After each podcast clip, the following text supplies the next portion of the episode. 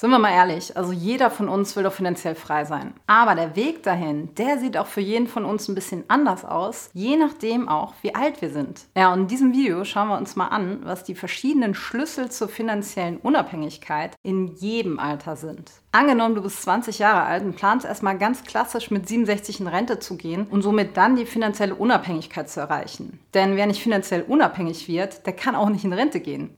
Klar, so, bislang hast du noch keinen Cent auf der Seite, was ja auch total okay ist. Wer hat das mit 20 schon? Im Alter, so schätzt du, willst du 2000 Euro netto im Monat zur Verfügung haben. Allerdings natürlich basierend auf der heutigen Kaufkraft. Das heißt, wir beziehen erstmal Besteuerung und Inflation natürlich mit ein, weil unser Geld dadurch über die Zeit weniger wird. Das ist ein wichtiger Punkt, der gerne auch mal vernachlässigt wird. Betrachten wir jetzt erstmal, was du monatlich investieren müsstest, um dein Ziel zu erreichen. Und bei der Berechnung, da gehen wir davon aus, dass du während der Ansparphase zu 100% Aktien-ETFs anlegst. Da diese ETFs aber im Wert schwanken, solltest du zu Rentenbeginn auch einen großen Teil in konservativen, also weniger schwankenden Anlagen haben. Die bringen dir nach Inflation zwar keine dolle Rendite, verhindern aber, dass dir das Geld zu früh ausgeht sozusagen, falls mal ein paar schlechte Börsenjahre kommen. Und daher gehen wir jetzt mal ganz konservativ davon aus, dass du zu Rentenbeginn 50 Prozent deines Vermögens im Bankguthaben hast. So, nun kommen wir zum Ergebnis. Um dir im Alter 2000 Euro auszuzahlen, und zwar bis 97, also über 30 Jahre hinweg, müsstest du unter Berücksichtigung der Inflation und nach Steuern nur 260 Euro im Monat sparen. Du müsstest also verhältnismäßig wenig investieren,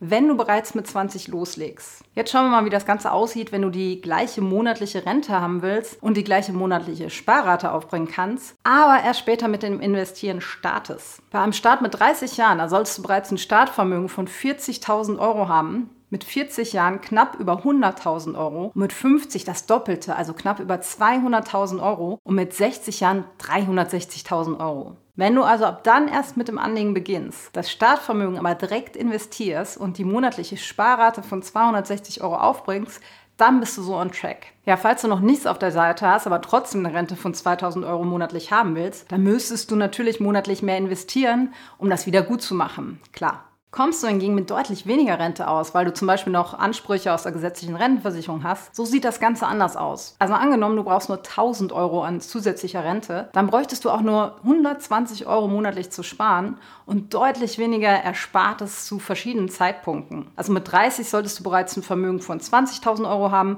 mit 40 Jahren 50.000 Euro und mit 50 100.000 Euro, mit 60 Jahren 180.000 Euro. Okay, aber was ist, wenn du schon mit 50 die finanzielle Unabhängigkeit erreichen möchtest und dir ab dann ebenfalls 2000 Euro im Monat auszahlen willst? Ja, in diesem Fall, da müsstest du schon mit 20 Jahren 900 Euro im Monat sparen und wenn du erst später startest, bereits ein Vermögen von 140.000 Euro haben, wenn du mit 30 loslegst, oder 360.000 mit 40. Ja, der Sprung, der ist deshalb so krass, weil hier viele bremsende Effekte zusammenkommen. Also zum einen ist die Spardauer ja kürzer, die Rentendauer wird zum anderen aber länger. Also das Geld muss länger reichen und du legst es ja in unserem Beispiel auch dadurch deutlich länger zur Hälfte in konservativen Anlagen an. Also klar wenn ich jung bin, dann habe ich sehr viel Zeit und kann den Zinseszins für mich arbeiten lassen. Das ist, wie wir gesehen haben, ein riesiger Vorteil. Auf der anderen Seite habe ich als junger Mensch, abgesehen von unverhofften Geldregen wie zum Beispiel einer Erbschaft, normalerweise nicht so viel Cash. Meistens stehen wir ja dann auch erst am Anfang unserer Karriere und haben noch kaum unser Gehalt steigern können, weil die eigene Expertise ja noch nicht so gut ausgeprägt ist. Zwischen 30 und 40 ist die Zeit für den Zinseszins ja schon ein bisschen knapper geworden, aber du kannst das wiederum mit dem Fokus auf ein gutes Gehalt und hohe Sparraten wettmachen. Also tendenziell steigt unser Verdienst ja mit dem Alter, weshalb wir das späte Anfangen wiederum mit einer hohen Sparrate kompensieren können. Gehen wir jetzt auf die 50 zu, dann haben wir in der Regel zwar ein ordentliches Gehalt und vielleicht auch größere Cash-Reserven, aber der Zinseszins, der kann uns immer weniger behilflich sein. Und überschreiten wir die 50 und haben noch nichts investiert, dann ist das mehr oder weniger der letzte Wink mit dem Zaunfall, wenn wir noch irgendwas für unsere finanzielle Unabhängigkeit machen wollen. Da unsere ETF-Anteile ja basierend auf historischen Daten